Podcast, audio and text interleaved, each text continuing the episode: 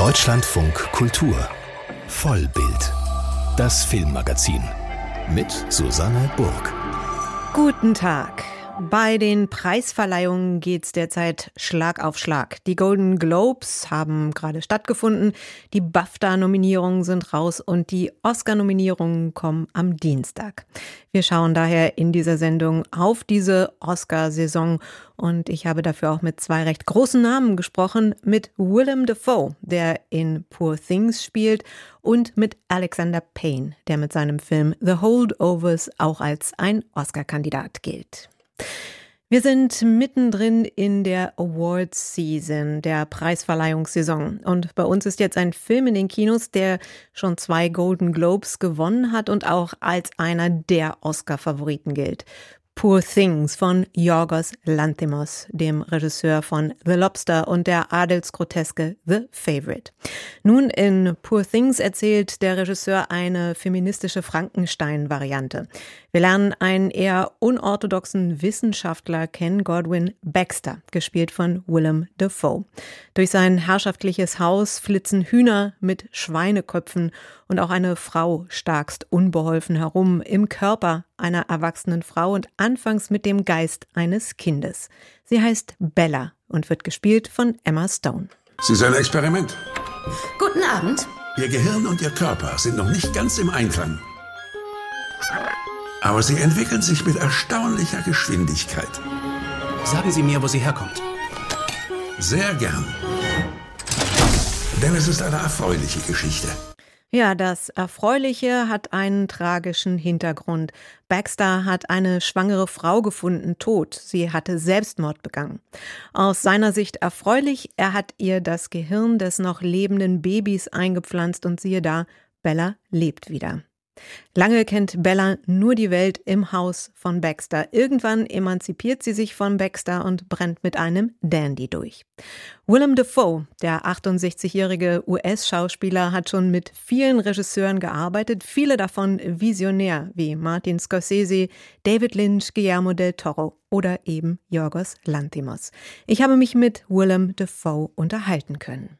Die Welt in diesem Film Poor Things ist eine Fantasiewelt und Yorgos Lanthimos ist ein Meister darin, mit seinem Team solche Welten zu schaffen. Genauso wie zum Beispiel Wes Anderson, mit dem sie auch schon zusammengearbeitet haben. Was gefällt Ihnen als Schauspieler an solchen Fantasiewelten? When the world is articulate, when it is complete, when it is specific, they're easier to enter. Wenn die Welt klar ist, wenn sie vollständig ist, wenn sie genau ist, dann ist es einfacher hineinzutreten. Und sie ist reicher, wenn man sie betritt. Und wenn man sie betritt, kennt man den Ton. Alles sagt einem, was zu tun ist. Es ist, als stünde man nicht außerhalb, sondern mittendrin. Je detaillierter und spezifischer man also ist, umso mehr Energie und Fokus kann ich also auf meine Handlungen und die Figur verwenden. Sie meinen also, alles, was sie umgibt, prägt auch die Figur? Absolutely. Ganz genau. Sie haben einmal gesagt, dass alle Figuren in ihnen leben. Man gibt ihnen nur den Rahmen und die Umstände, in denen sie leben. Inwiefern trifft das auch auf diese Figur zu, auf Godwin Baxter? Uh, well, when you enter, you put certain restrictions or rules on him and that shapes who he is and that kind of Nun, wenn ich in diesem Raum von Godwin Baxter bin, dann sind ihm bestimmte Regeln auferlegt worden und das formt ihn. Wenn ich als Schauspieler in einem leeren Raum bin, ohne irgendetwas, ohne einen Hinweis, dann ist es schwer, einer Figur Leben einzuhauchen. Aber wenn jemand sagt, mach diese Geste in der Ecke, wird es konkreter. Und je mehr man die Dinge richtig einrahmt, desto besser kann ich die Punkte miteinander verbinden. Bei Godwin Baxter gibt es dieses schöne Make-up, das Kostüm. Ich habe Körperprothesen. Ich habe diese bestimmte Sprache und diesen Akzent. Ich lebe in diesem wunderschönen Haus. Ich bin außerhalb der Dreharbeiten durch das Haus gelaufen und habe in die Schubladen geguckt. Es gab dort echte Bücher mit echten medizinischen Informationen darin. Godwin Baxter hat schöne Gegenstände und schöne Experimente. Und ich weiß, was er gerne isst. Das ganze Paket ist also vorhanden. Es geht wirklich darum, präsent zu sein und zu empfangen, was da ist und es auf die eigene Vorstellungskraft wirken zu lassen. Dann ist da natürlich noch Bella, die Godwin Baxter erschaffen bzw. wieder zum Leben erweckt hat. Baxter ist ein Wissenschaftler, aber auch eine Art Vaterfigur für Bella. Wie würden Sie die Beziehung zwischen den beiden beschreiben? It's hard, and uh, because there's no specific model in real life, you know, we're going to fall short. But we recognize it as sort of a father figure. Ah, das ist schwierig, weil es im wirklichen Leben kein bestimmtes Modell gibt. Das greift alles zu kurz.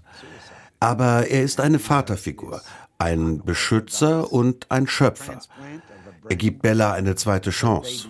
Diese Frau hat Selbstmord begangen und er transplantiert ihr auf unorthodoxe Weise das Gehirn ihres Babys in ihren Körper und reanimiert sie. Das ist mehr als nur eine Vaterfigur. Das ist der Schöpfer.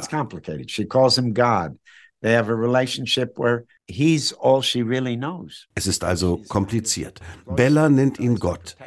Sie kennt auch lange nur wirklich ihn, weil er sie vom Rest der Welt abschirmt und fernhält. Er versucht sie als Experiment zu schützen, aber das ist auch sein Versagen. Er ist nicht die Gesellschaft.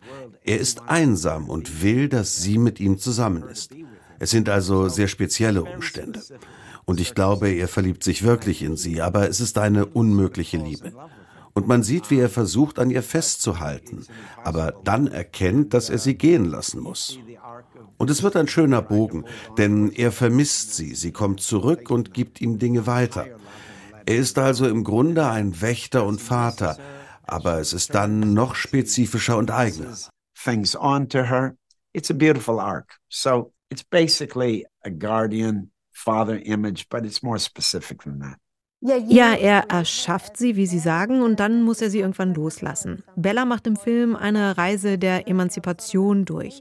Sie ist sich der Normen in der Gesellschaft nicht bewusst, wird aber ständig mit Menschen konfrontiert, die ihr diese Normen widerspiegeln. Sehr oft sind es Männer, die wollen Bella kontrollieren und sie muss damit umgehen. Würden Sie sagen, dass es auch in Ihrer Beziehung zu Bella eine patriarchalische Spannung gibt? It does, but this is life. We're we're living with this struggle about uh, re-examining the patriarchy.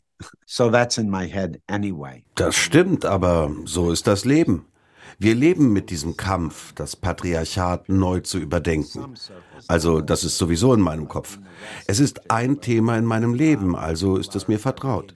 Ich glaube, in manchen Kreisen, vor allem im Westen, leben wir in einer Zeit, in der die Menschen das Privileg, die Stellung und die Macht vor allem weißer Männer neu hinterfragen.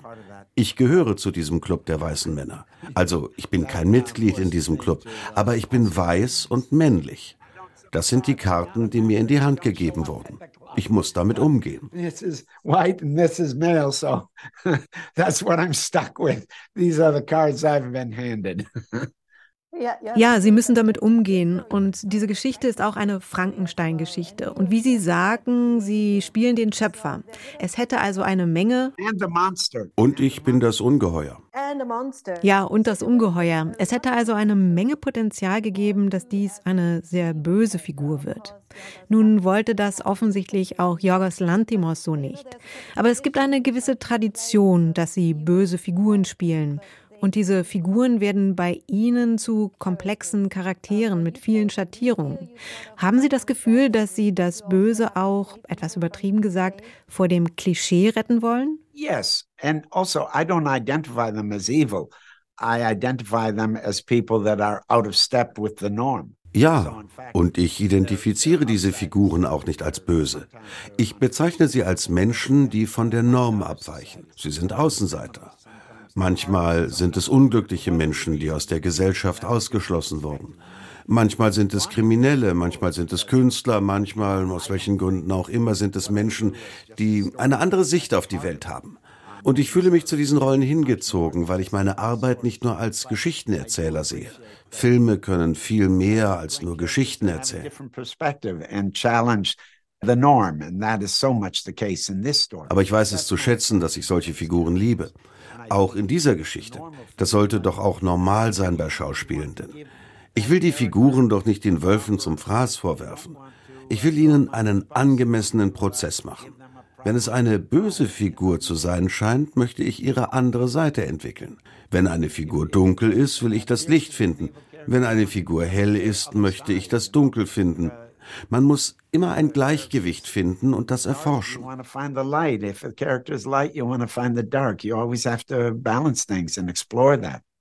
Wir haben über die Beziehung zwischen Godwin Baxter und Bella gesprochen. Es gibt eine Menge Komik in dieser Beziehung. Sie wirft zum Beispiel mit Tellern um sich, weil sie das lustig findet und die Norm nicht kennt. Die Quelle der Komik ist meiner Meinung nach sehr oft Bella, weil sie eben diejenige ist, die nicht weiß, wie sie mit der Welt umgehen soll. Und darauf muss Godwin Baxter reagieren. Was bedeutete das für die Komik in ihrer Figur? I didn't think about comedy so much as uh, uh, comedy's there. Ich habe nicht so sehr über die Komik nachgedacht. Die ist natürlich da. Er ist sehr tolerant gegenüber Bella. Seine Komik kommt aus seiner Intelligenz, der Intelligenz, mit der er Situationen sieht. Und so hat er ab und zu ein paar schräge Kommentare. Aber äh, Sie erwähnen die fliegenden Teller. Sehen Sie, das ist der Grund, warum ich mich aufrege, wenn die Leute ihn als negativen Charakter sehen oder ihn zumindest anfangs als negativen Charakter wahrnehmen.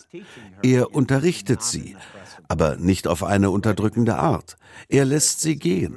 Er versucht, ihr ein gewisses Maß an Bildung zu vermitteln. Uh,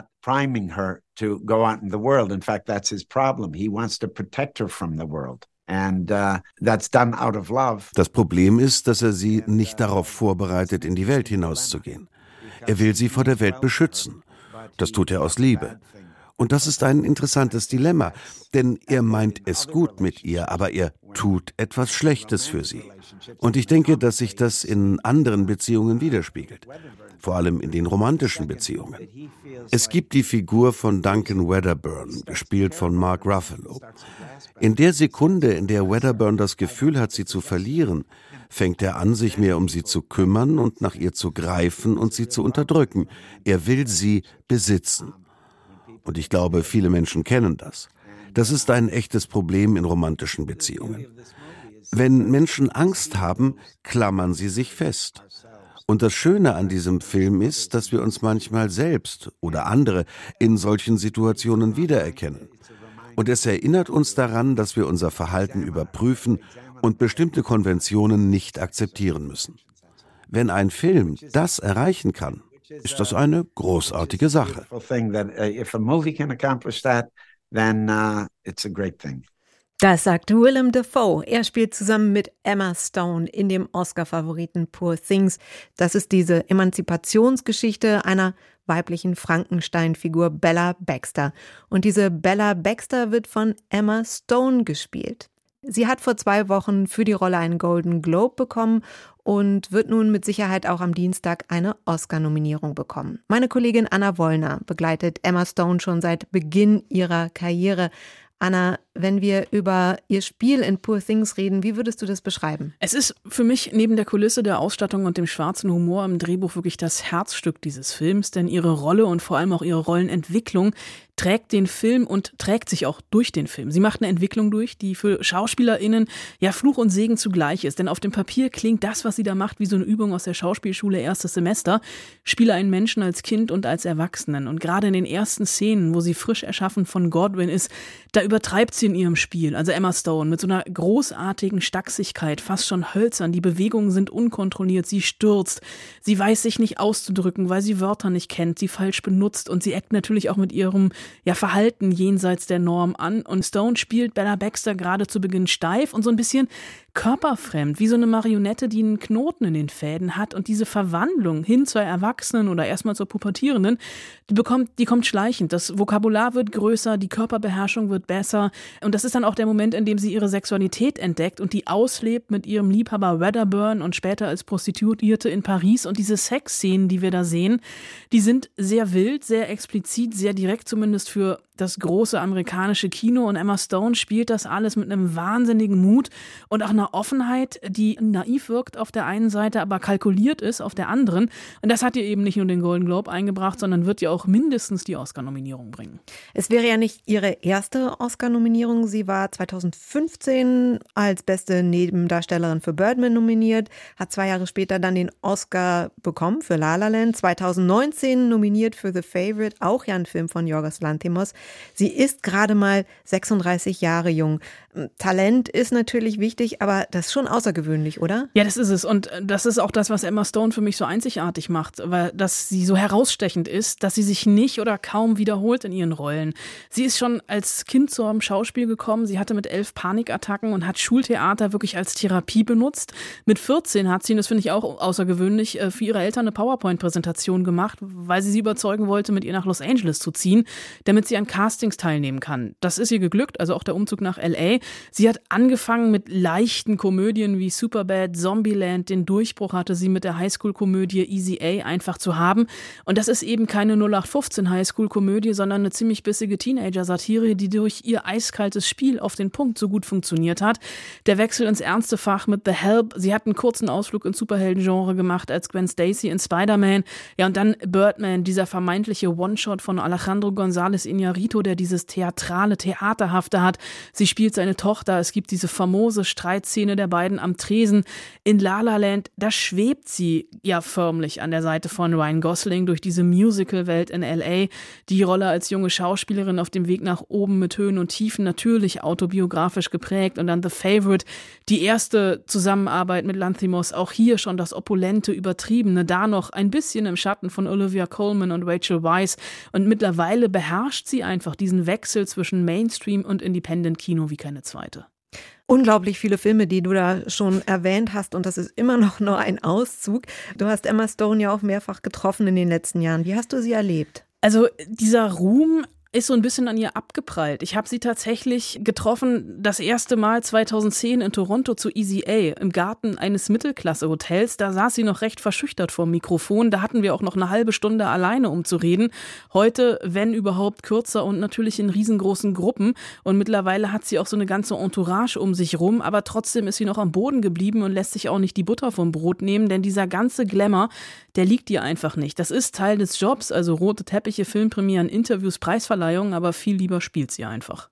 Und wenn du ihre gesamte Karriere dir jetzt mal anschaust, was zeichnet sie aus für dich? Ne, da hat sie sich von allen Erwartungshaltungen befreit. Sicherlich auch, weil der Erfolg relativ früh kam. Sie hat am Anfang ihrer Karriere immer diese typischen normalen Mädchen gespielt. Davon ist sie mittlerweile weit entfernt. Sie ist eine Schauspielerin, die durch Talent, harte Arbeit und eben den Mut, unkonventionelle Rollen zu übernehmen, Charaktere zu spielen, die Ecken und Kanten haben, Erfolg hat. Wie zum Beispiel auch Cruella in der Disney Live-Action-Version. Und Erfolg rührt sicherlich auch von ihrer tiefen Reibeisenstimme her und diesen unglaublich großen Rehaugen, was ich gar nicht abwertend meine, sondern wirklich als zwei Markenzeichen. Ihre Stimme kommt daher, dass sie Knötchen auf den Stimmbändern hat. Für die einen wäre das sicherlich ein Makel. Sie stand auch mal vor der Möglichkeit einer Operation und hat sich aber ganz bewusst dagegen entschieden, denn das Risiko, ihre Stimme komplett zu verlieren, war ihr einfach zu groß. Da hat sie lieber eine kratzige Stimme als Markenzeichen, als eine stumme Schauspielerin zu sein. Und dass sie morgens schon so klingt, als hätte sie zwei Flaschen Whisky und fünf Zigarren geraucht, finde ich auch einfach total charmant. Diese Stimme und auch Emma Stone an sich kann man erleben in Poor Things, der Film von Yorgos Lanthimos. Der läuft jetzt im Kino und am Dienstag wird sie dann aller Voraussicht nach auch für ihre Leistung in dem Film eine Oscar-Nominierung bekommen.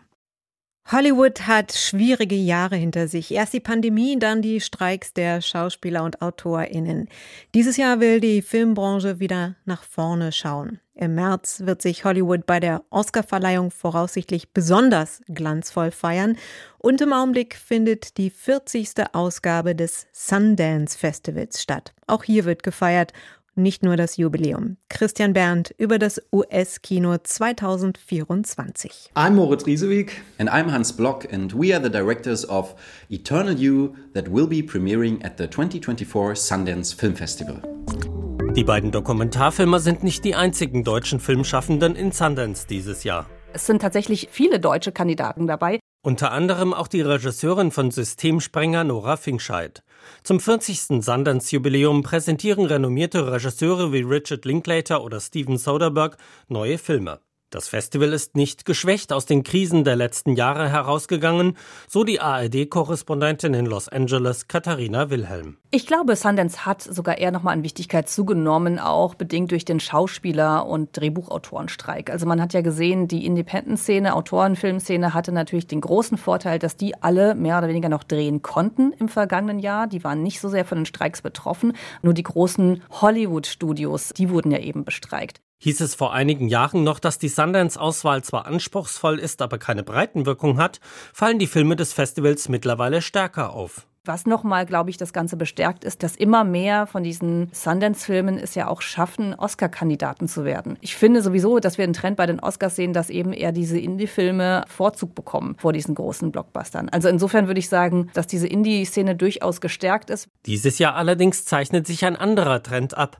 bei den Oscar-Favoriten. Das ist ein bisschen die Rückkehr der großen Hollywood-Studios. Wurde dann schon immer hier geschrieben, mein Gott, sind die Oscars jetzt auch wie so ein Independent-Film-Festival, weil eben diese Indie-Autorenfilme sehr stark waren in den vergangenen Jahren. Aber ein Christopher Nolan ist natürlich jemand, der sich ein bisschen zwischen diesen Welten bewegt. Und ich glaube, Oppenheimer ist genauso ein Film, der diesen Spagat schafft zwischen einem Publikumsliebling, aber eben auch einem Kritikerliebling. Auch der Filmexperte vom Hollywood Reporter Scott Roxborough sieht eine Rückkehr der großen Studios. Ich würde darauf tippen, dass Oppenheimer fast alles gewinnen wird, weil der Film ist genau, was die Oscars eigentlich haben wollen. Eine richtig riesige, bedeutsamer Film, wirklich auf die hohe Kunst gemacht. Und ich glaube auch, dass viele Zuschauer von den Oscars sich danach sehen, so einen Film wieder zu haben, so eine Art äh, Titanic oder ähnliches. Ein Film, den jeder gesehen hat. Bei vielen von den kleineren Filmen in den letzten Jahren, das ist für viele Zuschauer ein bisschen enttäuschend, weil die die nicht kennen. Vor allem zeichnet den diesjährigen Oscar-Jahrgang aus, dass es mit Filmen wie Barbie und Oppenheimer Blockbuster gebe, die auf originalen Stoffen beruhen, also keine Fortsetzungen sind und von Autorenfilmern wie Greta Gerwig und Christopher Nolan gemacht wurden. Das habe, meint Roxborough, auch damit zu tun, dass die Superhelden-Blockbuster an den Kinokassen nicht mehr funktionieren wie früher man kann nicht wirklich unterschätzen, wie dominant Disney und Marvel waren die letzten zehn Jahre in Hollywood. Die haben so alles geprägt, dass es kaum Chancen gab für andere interessantere Filme außerhalb dieses Genres. Und ich glaube, diese Filme kommen jetzt zu Vorschein und das wird viele, glaube ich, in Hollywood Hoffnung geben. Der Knick im Superheldenboom könnte Hollywood dazu bringen, wieder mehr Risiko einzugehen, meint Roxborough. Das ist immer so, wenn die Studios ein System haben und es fängt an, nicht mehr zu funktionieren, dass die was anderes probieren müssen. Das hat man in den 70er ganz groß gesehen, wo die Studios nicht mehr mit ihren großen Produktionen äh, ein Publikum gefunden haben und die haben ganz neue, interessante, wilde Regisseure eine Chance gegeben. 2024 wird nur ein einziger Marvel-Film ins Kino kommen. Allerdings werden dieses Jahr noch viele länger geplante Sequels herausgebracht. Es gab halt einige Verschiebungen und der Film, über den wir immer wieder gesprochen haben, ist Dune 2 und der wird, glaube ich, eines der ganz großen Themen in diesem Jahr sein. Ansonsten sehe ich schon, dass sich vor allem Hollywood-Produktionen zurück ins Kino finden, die Prequels, Sequels oder Neuinterpretationen dieser Stoffe sind. Schneewittchen beispielsweise. Dann gibt es einen neuen Garfield-Film, es gibt einen neuen Ghostbusters-Film. Ich finde, da setzt man wieder viel auf auf Altbekanntes. Immerhin setzt Hollywood nach den Pandemiejahren wieder stärker aufs Kino, gerade weil die Erfolge von Barbie und Oppenheimer gezeigt haben, dass sich am Boxoffice Gewinne erzielen lassen, die durch Streaming unerreichbar sind. Zumal sich ein Ende des großen Serienbooms abzeichnet. Wir werden vielleicht nicht mehr so diesen ja, wahnsinnigen äh, Serien wie äh, Amazons äh, Herr der Ringe haben. Wenn ich mit Produzenten rede, die sagen alle, dass die Streamer jetzt eher klassische Serien haben wollen. Krimiserien, Krankenhausserien, äh, Soaps sogar. Roxborough glaubt, dass die Streamer große Produktionen eher fürs Kino drehen werden, auch wegen des Prestiges. Viele Filme, die während der Pandemie nur online erschienen oder nur kurz ins Kino kamen, gingen unter The Roxborough. Für dieses Jahr sind die Erwartungen zwar noch gedämpft, was die Kinokassen betrifft, aber man setzt auf 2025. Dann wird sich zeigen, wie stark Hollywood an kreativere Zeiten anknüpft. Christian Berndt über die Aussichten des US-Kinos. Auch Alexander Payne hat durchaus eine Chance auf eine Oscar-Nominierung. Alexander Payne hat im Laufe seiner Karriere ja immer wieder komische Dramen über Männer in der Krise gedreht. Filme wie Sideways, Nebraska, About Schmidt oder The Descendants. Jetzt ist der US-amerikanische Regisseur mit einem weiteren Film zurück, The Holdovers. Darin erzählt er von Paul Hunham, einem griesgrämigen Lehrer an einem Elite-Internat. Der muss sich während der Weihnachtsfeiertage im Jahr 1970 um eine Handvoll Schüler kümmern, die auf dem Campus bleiben. Sie haben sich gerade Nachsitzen eingehandelt, Sir. Mit Ihnen hier zu sein ist schon ein einziges verdammtes Nachsitzen. Elender Mistkerl, das heißt erst recht Nachsitzen. Glauben Sie, dass ich Sie gern babysitte? Nein, ich habe gebetet, dass Ihre Mutter ans Telefon geht. Oder dass Ihr Vater kommt in einem Hubschrauber oder einer fliegenden Untertasse, mein um Vater Sie ist tot. Ja, ein Ausschnitt aus The Holdovers. Ich habe mich mit Alexander Payne unterhalten. Zunächst über die anstehenden Oscar-Nominierungen, die am Dienstag bekannt gegeben werden. Auch The Holdovers gilt als Kandidat. Neben den starken Konkurrenten Poor Things, Oppenheimer, Killers of a Flower Moon und Barbie. Seine Antwort auf die Frage, wie es ihm damit vorher so geht, fiel recht kurz aus. Es geht mir wunderbar und es ist schön, Teil eines guten Filmjahres zu sein. Ja. Sie haben schon zwei Drehbuch-Oscars, aber Sie haben kürzlich erst gesagt, dass Drehbuchschreiben der Teil des Filmemachens ist, den Sie am wenigsten mögen. Vielleicht nicht am wenigsten, aber es ist so schwer. Ich habe ja eine Ausbildung als Regisseur. Und an der UCLA, an der ich studiert habe, lernt man auch Drehbuch schreiben. Aber wenn ich den Schreibprozess abkürzen könnte, wäre ich sehr froh. Ich habe immer nur aus Verzweiflung selber geschrieben, damit ich etwas habe, um Regie führen zu können. Hat deswegen jetzt David Hemmingson das Drehbuch geschrieben? Oh yeah, and I'm I'm submitted scripts for consideration, but I just never like any of them. Ja, und ich bekomme Drehbücher zugeschickt. Das Problem ist, dass ich nie eins mag oder selten. Ich mochte das Drehbuch für Nebraska, meinen kleinen Film, bei dem Bob Nelson das Drehbuch geschrieben hat. Ich sage meinem Agenten und meinen Produzentenfreunden immer wieder, schickt mir was. Ich glaube nicht daran, dass man seine Drehbücher selber schreiben muss, um einem Film seinen persönlichen Stempel aufzudrücken. Denken Sie an all die Regisseure in der Filmgeschichte, die ihre Drehbücher nicht selbst geschrieben haben und trotzdem ein ziemlich kohärentes Werk geschaffen haben. Es klingt auch so, als hätten Sie nun bei diesem Film sehr eng mit David Hemmingson zusammengearbeitet. Nicht so, als ob Sie ihm den Auftrag gegeben und hinterher mit dem Ergebnis gearbeitet hätten. Yeah, well, it was my I've been saying it's my first experience directing a writer. Ja, ich sage immer, es war das erste Mal, dass ich bei einem Autor Regie geführt habe. Ich hatte die Idee und ich dachte, er wäre extrem geeignet dafür und ich hatte recht. Wir haben kollaboriert, so wie es auch in anderen Bereichen eines Films stattfindet. Ich bin auch jeden Moment im Schneideraum mit dabei, aber ich stehe dafür natürlich nicht im Abspann.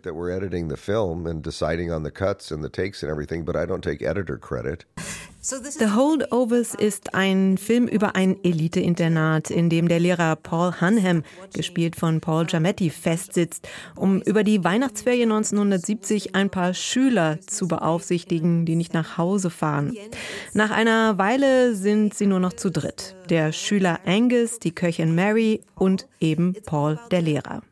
Der Film erzählt von ihren Problemen und wie sie durch die anderen, naja, Erlösung finden sozusagen. Das ist eine ausgezeichnete Beschreibung. Danke.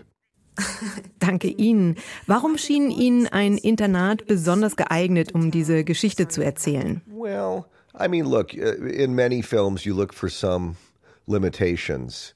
You know, a prison film. Nun, in vielen Filmen sucht man nach Beschränkungen. Bei einem Gefängnisfilm zum Beispiel oder eben auch einem Schulfilm. Dort gibt es einen Mikrokosmos, der steht für etwas, das auch in der größeren Welt passieren könnte. Und ich dachte, in dieser Situation über die Feiertage gibt es auch eine Melancholie. Ich wollte, dass diese drei Menschen alleine sind, ihre Probleme bearbeiten und sich kennenlernen. Und das alles in einer sehr verschneiten Winterpause, während alle anderen alles Mögliche unternehmen. Ich fand das sehr romantisch und poetisch. Ich habe mir immer viel Schnee vorgestellt potentially lovely and poetic about that. I always imagined a lot of snow. Wir erfahren, dass der Sohn von Mary, der Köchin, einer der wenigen schwarzen Schüler an der Schule war. Er hatte dann nicht genug Geld fürs College, ist zum Militär gegangen und im Vietnamkrieg gestorben. Auch Paul, der Lehrer, erwähnt häufig, wie privilegiert die Schüler im Internat sind und wie selbstverständlich sie das finden. Wie wichtig war Ihnen dieses Thema, das weiße Privileg? Yeah, well, also, I mean, if you look in the extras, there are a couple of other black boys. Color doesn't necessarily es gab auch ein paar schwarze Statisten. Die Hautfarbe muss nicht unbedingt Merkmal für die Schicht sein. Aber im Fall von Mary, der Köchin, ist es so. Und ja, der Film erzählt vom Rassismus, vom Klassismus, vom Vietnamkrieg, vom weißen Privileg. Aber ich will natürlich kein Traktat daraus machen. So sieht die Welt aus. Sie ist ungerecht. Aber das macht es für die Geschichte interessant.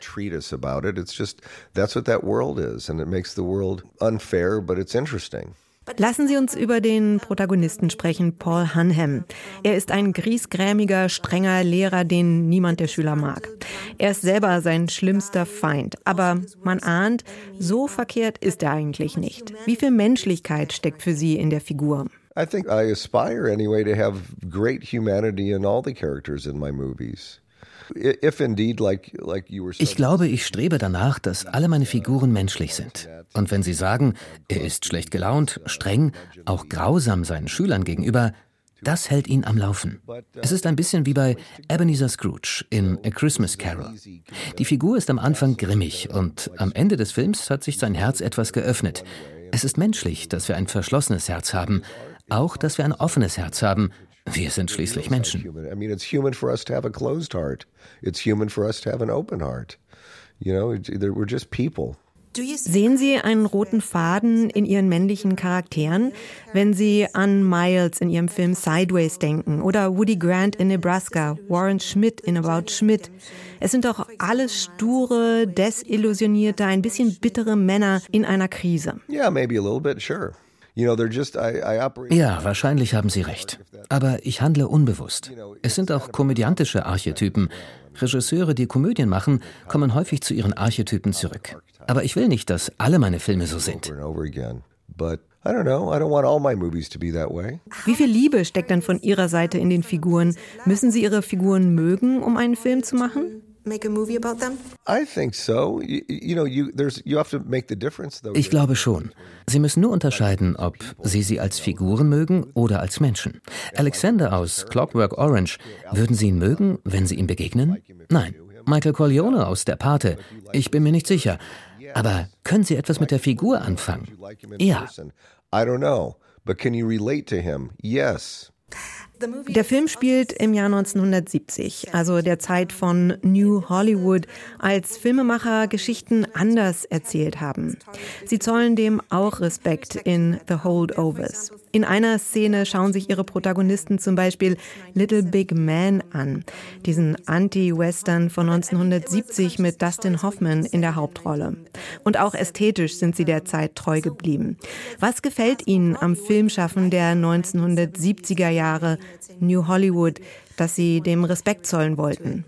Well, I mean, I'm not alone in thinking and identifying that as kind of the last truly golden age of Hollywood of American filmmaking. Nun, ich bin nicht der Einzige, der glaubt, dass dies das wirklich letzte goldene Zeitalter Hollywoods und des amerikanischen Filmemachens ist.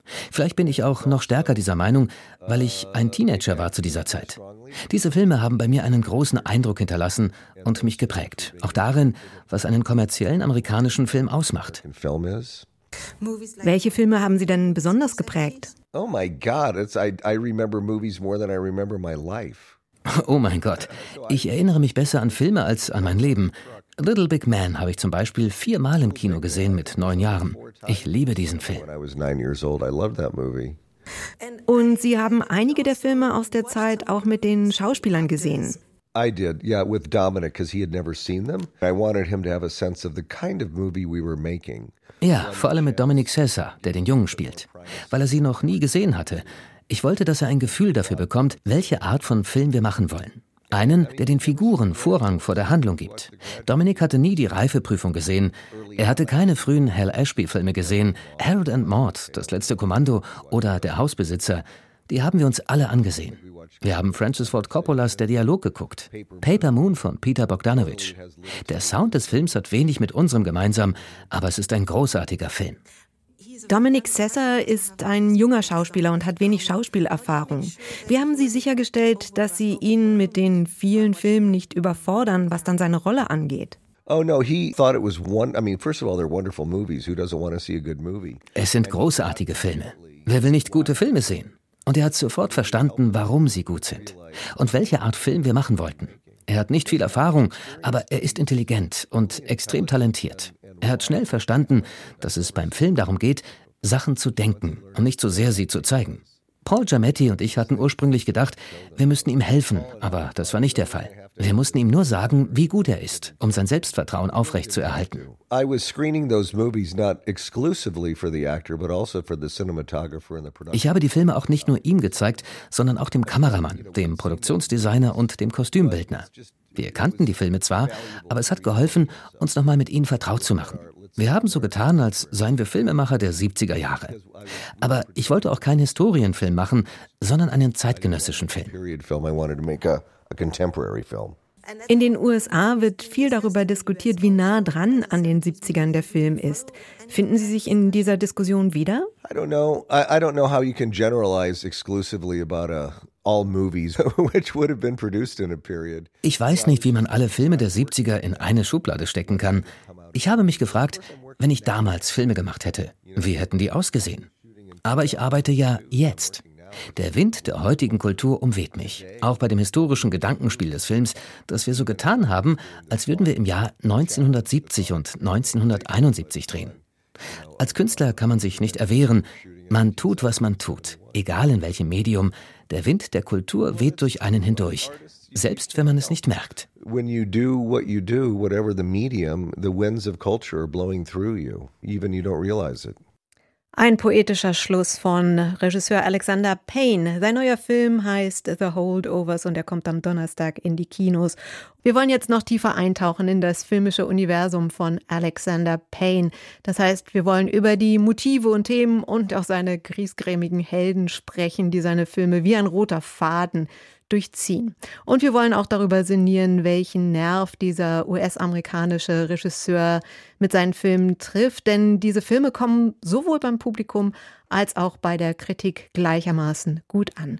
Im Studio ist jetzt Anke Lewicke. Anke, wir haben es gerade gehört im Interview mit Alexander Payne. Er ist dem New Hollywood, äh, er ist mit dem New Hollywood Kino der 70er Jahre sozialisiert worden und ja, abgesehen von dieser expliziten Hommage an die 70er Jahre bei The Holdovers, merkt man diesen Einfluss denn bei seinen Filmen? Ja, das würde ich auf alle Fälle sagen und dafür muss ich, glaube ich, jetzt ein bisschen aufholen. Also blicken wir nochmal aus das New Hollywood Kino zurück. Das waren doch alles Genrefilme, Western, Polit, Thriller, Roadmovies, Krimis und die haben dann mit den Versatzstücken des Genres gearbeitet, um die äußere und innere Spannung der damaligen Gegenwart in den USA aufzuspüren und die Kamera war wie so ein Seismograph und hat so den Gefühlszustand einer Nation eingefangen. Und wenn man jetzt so einen größeren Bogen stammt davor, eben ja die goldenen Zeiten Hollywood-Kinos, das war bigger than life. Mit New Hollywood ging es dann doch schon darum, auch die Wirklichkeit ein bisschen einzufangen oder nachhallen zu lassen. Und dann gab es auf einmal ein amerikanisches Autorenkino, zu dem eben auch Alexander Payne zählt. Und das erzählt, erzählt eben aus dem Leben hinaus oder geht in ein Leben hinein. Und das, finde ich, macht Alexander Payne immer wieder. Also es ist so eine richtig schöne Annäherung. Und bei Holdover habe ich mich direkt eigentlich auch so wohl gefühlt in dem Film, weil ich gespürt habe, hier ist ein Regisseur mit seinem Helden auf Augenhöhe. Also erstmal lernen wir eben das Elite-Internat so von außen kennen. Wir wissen es Weihnachten, melancholische Stimmung. Dann gehen wir in seine Wohnung und dann sieht man, oh, das Waschbecken ist total dreckig in der Küche. Also der wird nicht kochen. Dann kommt eben die Sekretärin Sekretärin mit so ja schrillfarbenen Keksen rein und da spürt man, ah, er hat Probleme mit dem anderen Geschlecht und dann sieht man ihn mit dem Schüler, sieht so direkt den Krantler und man ist so direkt bei einer Figur, obwohl es diese Figur einem gar nicht allzu leicht macht. Also du meinst, ähm, Alexander Payne, das klang eben so, als sei er während New Hollywood schon, hätte er schon Filme gemacht, er trägt den Geist quasi ja. jetzt weiter. Ähm, das New Hollywood Kino ist ja auch ein Kino der Anti-Helden und wir haben ja auch schon über ähm, Paynes griesgrämige Männer gesprochen im Gespräch mit ihm. Das sind ja auch alles andere als klassische Heldenfiguren. Wie reihen sich Paynes Figuren da ein?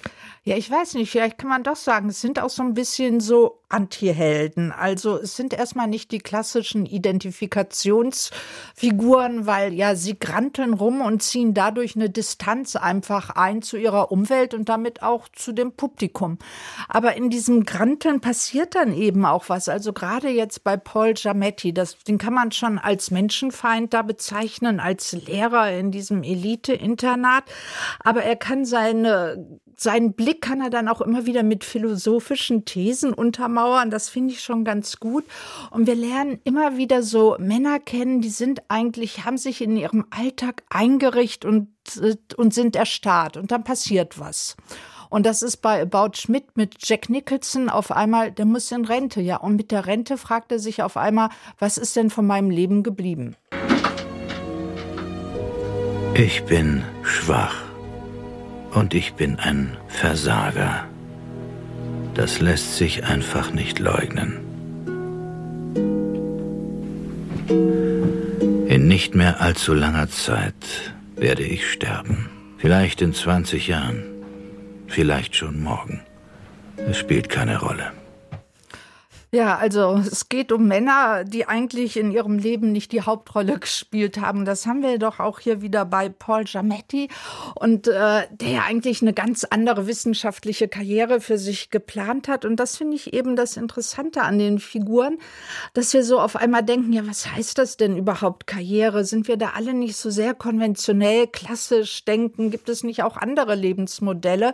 Und durch, dadurch, dass die in so einer Erstarrung gefangen sind, fangen wir an, eben mit denen uns zu fragen, wie hätte man eigentlich noch leben können. Also ohne es zu erzählen, tun sich auf einmal ganz viele Alternativen auf und damit auch Utopien von anderen Lebensmöglichkeiten. Also der Fokus in seinen Filmen ist ja immer auf den Figuren. Ne? Ähm, was ich aber auch interessant finde, ist, dass er ja sehr viel Gesellschaft miterzählt. Und da können wir ja vielleicht auch noch mal kurz einen Exkurs machen zu New Hollywood, weil die ja vielleicht nicht unbedingt direkt politische Themen aufgegriffen haben, aber doch irgendwie so eine politische Stimmung.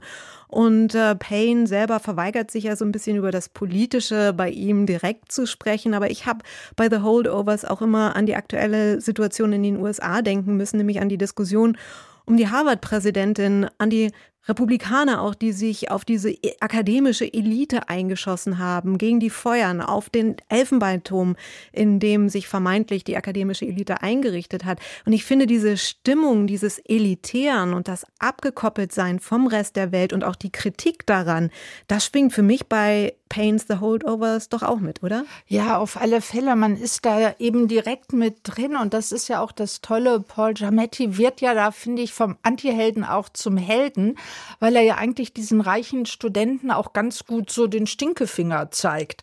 Also weil er sagt, ihr seid alles ver ihr seid alle verwöhnt. Er macht ihnen auch klar, wo sie herkommen, was sie weitertragen und durch die Figur eben der schwarzen Köchin, die ihren Sohn im Vietnamkrieg verloren hat, kommt eben noch mal was anderes rein und die Schule hat ja bei Alexander Payne schon immer mal eine Rolle gespielt, auch in seinem ersten, zweiten Film Election 1999. Da geht es ja dann um Schülersprecherwahlen. Und da wird eigentlich schon so eine Parabel, Wahlen überhaupt, wer setzt sich durch, wie wird da vorgegangen. Also da hat er einen ganz guten Blick für. Und ich finde ja, seine Filme sind auch immer ein bisschen Roadmovies. Neben mir About Schmidt oder Nebraska spielt alles so im mittleren Westen. Und ja, vom Mythos eben oh, American Way of Life, American Dream ist da wenig zu spüren, sondern wenn die eben in die Landschaft gucken, dann sieht man ein Land der ziemlich begrenzten Möglichkeiten. Und auch beim Roadmovie bewegen sich die Figuren eigentlich ähm, nur in Mini-Müh-Schritten. Jetzt haben wir das Schaffen von Alexander Payne immer mit New Hollywood verglichen, aber er sagt ja selber, er macht zeitgenössisches Kino. Wie er sagt, es umwind ihn der Wind, äh, es umweht ihn der Wind von heute. Wie würdest du denn diesen eigenen Touch von Alexander Payne beschreiben? Ja, also erstmal Tragikomödie, ne? Und du hast es ja eigentlich in deinem Interview schon gemacht und da ist er schon drauf angesprochen, Erlösung.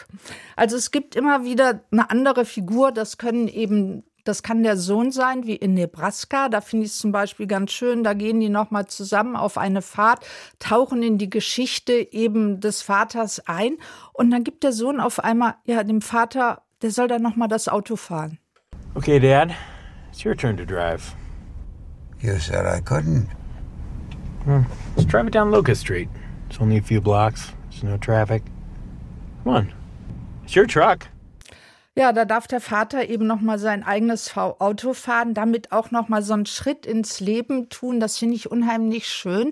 Also das hat so Generationen treffen aufeinander und genauso ist es ja in Holdovers. Da geht's dann ja nach Boston mit einem Studenten und da passiert auch eine Menge. Also so spiegelbildlich werden da die beiden Figuren miteinander konfrontiert und wir erleben, wie Leben wieder in Bewegung kommt. Das Werk von Alexander Payne. Ich habe darüber mit Anke Lewicke gesprochen. The Holdovers ist sein neuer Film und der kommt am Donnerstag in die Kinos. Vielen Dank, Anke. Tschüss. Marie Murum ist im Filmbusiness ja, ein Star.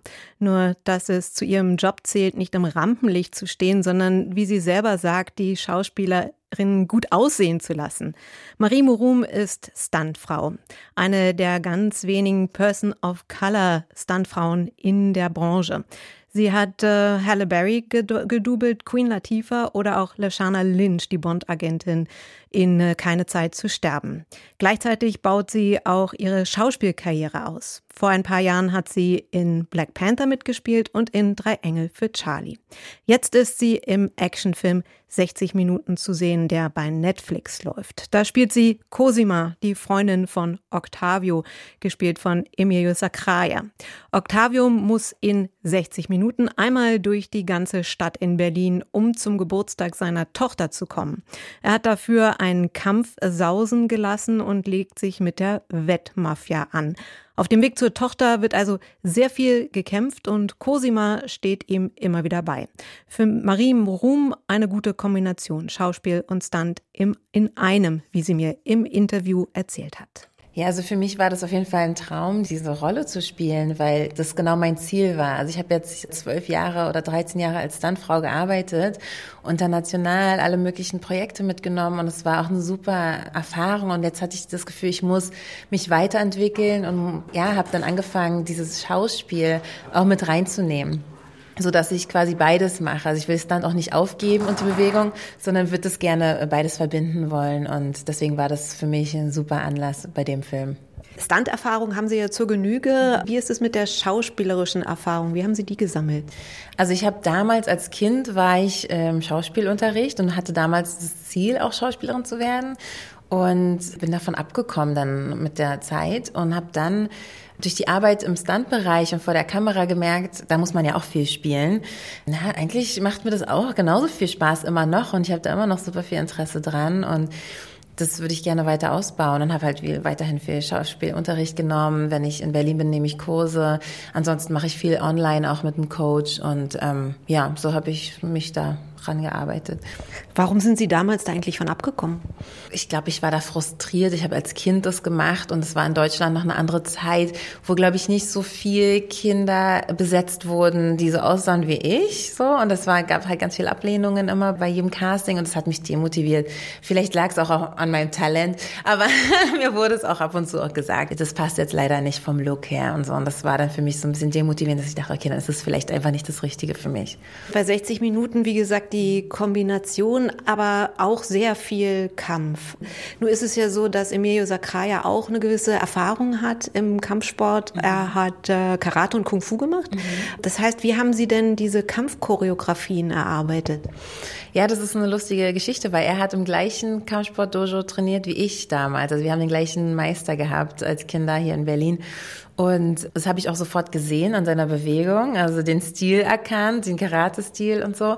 Und ja, deswegen war es eine relativ leichte Herangehensweise. Ich wusste, was sein Background ist, was seine Stärken sind. Also das sieht man auch ganz schnell, was seine Stärken sind. Und das war ein super flüssiges Zusammenarbeiten, weil beide diesen sportlichen Hintergrund halt auch haben. Und deswegen geht's dann schneller und man kriegt ähm, bessere Szenen hin, auf jeden Fall. Wenn Sie uns nochmal reinnehmen in die Vorbereitung dieser Szenen, mhm. sehen Sie das wie so eine Tanzchoreografie? Ja, absolut. Also es wird erstmal geprobt und da wird was erstellt, choreografiert. Dann hat man ein Stunt-Team und performt das mit dem Stunt-Team. Und ähm, dann wird auch immer darauf geachtet, was würde jetzt hier noch passen. Ah, hier ist ein kleiner kurzer Moment, da brauchen wir noch ein Beat. Okay, dann können wir jetzt das und das da reinbringen. Also es ist so Step by Step erarbeitet man sich das dann, dass es auch wirklich wie eine gute Choreografie, auch wie eine Tanzchoreografie äh, flüssig wird. Und man probt es, probt es, probt es in der Zeit vor dem Dreh so gut, dass halt alles sitzt, sodass wenn man ans Set kommt, einfach nur noch abliefert und nicht mehr drüber nachdenken muss, was kam jetzt hier, was war jetzt der nächste Move, sondern dass man dann einfach nur noch performen kann und auch dabei spielen kann. Ne? Das ist ja dann noch eine Kamera mit dabei. Dann geht es ja manchmal auch richtig zur Sache. Also, denn die Wettmafia, die dabei ist, die wird richtig handgreiflich. Mhm. In einer Szene fallen sie dann auch recht tief runter in einem Gebäude. Ich würde mal behaupten, da ist ziemlich offensichtlich, dass sie da nicht wirklich mehrere Stockwerke runtergefallen sind und dass das keine Option ist für einen Stunt. Aber manchmal ist es ja vielleicht auch nicht so klar. Also, wie erarbeiten Sie das, wann es ein Stunt ist und wann auch vielleicht die Technik einspringen muss?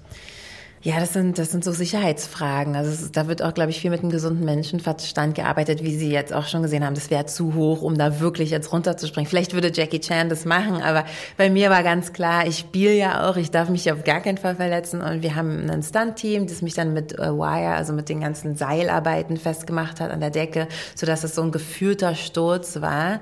Nicht ins Leere, sondern man hat die ganze Zeit Resistenz gehabt vom Seil. Und äh, nur so kann man das auch so perfekt teilen, dass man immer wieder gleich aufkommt kommt. Weil man dreht ja eine Szene ganz oft. Das ist ja nicht einmal gemacht, sondern musst du immer wieder nach oben klettern und dann nochmal, dann wieder nach oben klettern. Genau, deswegen, das ist dann entschieden von der Produktion, vom Stunt-Team und auch von mir selbst. Ich würde auch immer sagen, wenn ich was zu gefährlich finde oder wenn ich was nicht machen will, weil dafür mache ich das schon zu lange, habe mich auch schon oft verletzt. Und deswegen kann ich gut einschätzen, was machbar ist und was nicht. Was gehört dazu, dass Sie das einschätzen können, dieses Risiko? Ich glaube Erfahrung, Erfahrung. Also viele Stunts, wie gesagt, habe ich gemacht. Manche sind schief gegangen. Man kennt die Kollegen im Beruf, man kennt äh, seinen Körper sehr gut. Man kann Höhen einschätzen, man kann Oberflächen einschätzen. Das Kostüm muss mitspielen. Wenn ich jetzt mit High Heels über irgendeinen Asphaltboden rennen muss, dann weiß ich genau, ich muss meine Knie aktivieren, meine Fußgelenke vielleicht tapen und da aufpassen und so. Das sind halt alles so eine Sachen, das lernt man mit der Erfahrung, auf was man jetzt genau achten muss und was gefährlich ist und was nicht. Also Sie haben ja schon als Jugendliche Kampfsport gemacht. Wir haben ja so ein ganz bisschen schon drüber geredet. Aber wann kam dann die Idee, ah ja, ich möchte Stuntfrau werden, das wäre vielleicht was. Ist ja nicht so, dass es jetzt so irre viele Stuntfrauen gibt nee. und das vielleicht in ihrer Jugend oder Kindheit war. Ja klar, natürlich macht man halt so. Ja, ja leider nicht. Leider gibt's nicht so viele. Sonst hätte ich vielleicht auch ein Vorbild gehabt.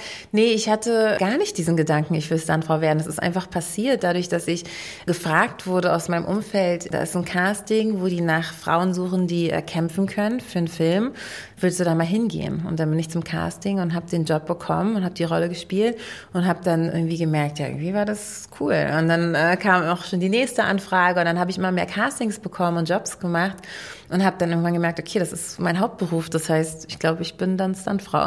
Also es kam ganz natürlich. Und die Erfahrung sammelt man dann wirklich am Set dann mit den, auch mit den Stunt-Koordinatoren, die einem die Sachen beibringen, oder? Genau. Weil wenn man ihre Biografie liest, dann klingt das ja alles so nach einem kometenhaften Ausstieg mhm. quasi, denn es ging ja relativ schnell von dem Ninja Assassin Auftritt mit 15, Stuntrolle für den Film Hänsel und Gretel Hexenjäger und dann gleich Halle Berry in Cloud Atlas gedoubelt. Ja. Also warum ging das so rasant schnell? Also ich glaube, das ist eine Kombination. Einmal war natürlich auch viel Glück dabei. Du musst auch zur richtigen Zeit am richtigen Ort sein, aber auch gepaart mit Talent. Also es ist ja immer mit einem Casting verbunden. Das heißt, es wird ja auch immer geguckt, kann die Person das? Kann die sich so bewegen? Kann die das abliefern, was wir hier heute brauchen?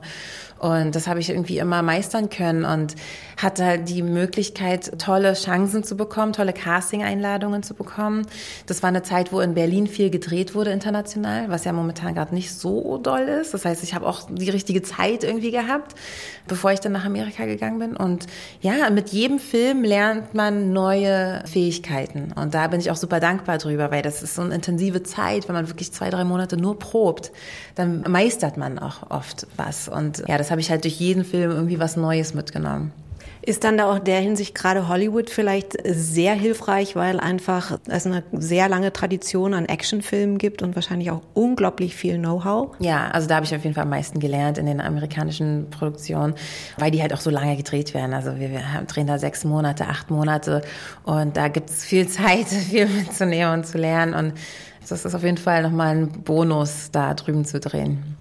Beim Dubeln ist es ja auch immer dann die Herausforderung, manche Schauspieler, Schauspielerinnen haben den Ehrgeiz, die Action-Szenen selber zu machen, manche eben nicht. Welche Rolle spielen Sie in dem Zusammenhang, wenn jetzt jemand sagt, Halle Berry zum Beispiel, ich will aber das alles selber machen oder eben äh, Lashana Lynch, die Sie ja in James Bond mhm. keine Zeit zu sterben mhm. gedubelt haben. Also wie gehen Sie da vor? Braucht es auch so ein bisschen diplomatisches Fingerspitzengefühl? Ja, auf jeden Fall. Also jeder ist da anders. Ne? Es gibt Schauspieler, die sagen, ich will will alles selbst machen. Dann gibt es welche, die sagen, Marie, mach mal bitte alles, ich will mich jetzt zurücksetzen und Pause machen. Und ich versuche die natürlich immer vorzubereiten auf die Szene. Wir haben lange Zeit, wo wir ganz eng beieinander sind und proben. Ich versuche die Action so gut wie möglich beizubringen. Man ist auch so eine Art Personal Trainer in dem Moment und eine Art Mentor. Man versucht seine eigenen Tricks, die man hat, dem Schauspieler weiterzuleiten, zu sagen, ey, hier kannst du darauf achten, ein bisschen dein Knie einzubeugen, dann kommst du schneller dahin oder was auch immer. Ne? Also so kleine Tipps und Tricks. Und dann am Set gebe ich immer Feedback. Ich gucke mir das Playback an, wie der Schauspieler performt hat und sage, achte mal darauf, dreh deine Hüfte ein oder was auch immer, gib ihm direktes Feedback, wie ich es machen würde. Und gib ihnen halt auch immer die Möglichkeit, ey, wenn du möchtest, dann springe ich ein und mach das jetzt nochmal so, ne, ohne jetzt das Ego zu verletzen. Aber wenn nicht, dann nicht, weil am Ende ist es ja ihre Rolle. Ich bin nur dafür da, die Person gut aussehen zu lassen. Wenn die Person das nicht möchte, dann ist es gar kein Problem. So, für mich ist es, ja, ich bin eh da. Deswegen, ja. Und wenn Sie dann einspringen, müssen Sie natürlich auch die Bewegungsabläufe der Personen, die Sie da dubeln, möglichst gut nachmachen. Also was mhm. bedeutet das für Ihre Vorbereitung wiederum? Ja, also man muss so ein paar Sachen annehmen. Wenn die jetzt Linkshänder ist, dann versucht man ne, diese Sache irgendwie zu übernehmen. Oder wenn die gerne über die Schulter rollt, dann achte ich drauf oder ein bisschen humpelt oder so. Da muss man sich die Person angucken, studieren, wie bewegt die sich, wie geht die, wie steht die, wie ist so die Haptik, so. Das muss man alles sich ganz genau angucken und dann äh, versucht man das zu imitieren, so gut wie möglich, sodass es auch wirklich ein guter Übergang ist. Aber da gibt's halt auch Möglichkeiten, zum Beispiel, ich tue ja gerade Queen Latifah in New York bei der Serie The Equalizer und ihre persönliche Bewegung ist das Gegenteil von dem, was sie aber will on screen. Das heißt, sie will, dass ich super schnell bin und hektisch und irgendwie stark, aber sie bewegt sich komplett gegenteilig. Und das ist dann so, da muss ich dann die gesunde Mitte finden, dass man aber trotzdem jetzt da so einen Übergang schaffen kann. Ja. Welche Rolle spielt jetzt eigentlich auch die Technik in dem Sinne, dass ja ganz viel bei Actionfilmen auch künstlich geschaffen wird, künstlich animiert wird? Was bedeutet das für Ihre Arbeit? Also ich glaube, dass die künstliche Intelligenz alles übernehmen kann, je nachdem, wie weit man es zulässt. Also es gibt ja Motion Capturing, wo du deine Bewegungen aufzeichnen lässt. Und die kann man ja eins zu eins dann nehmen und irgendwo einsetzen und dann da noch eine Person draus bauen und fertig. Also die künstliche Intelligenz könnte den ganzen Beruf des Stunt-Performers übernehmen, auf jeden Fall. Ich hoffe nur, dass der menschliche Wille und Verstand da dann doch, doch ein bisschen gegenhält, aber es ist möglich, ja, technisch möglich. Das sagt die Stuntfrau und Schauspielerin Marie Murum. Sie ist jetzt in dem Netflix-Film 60 Minuten zu sehen.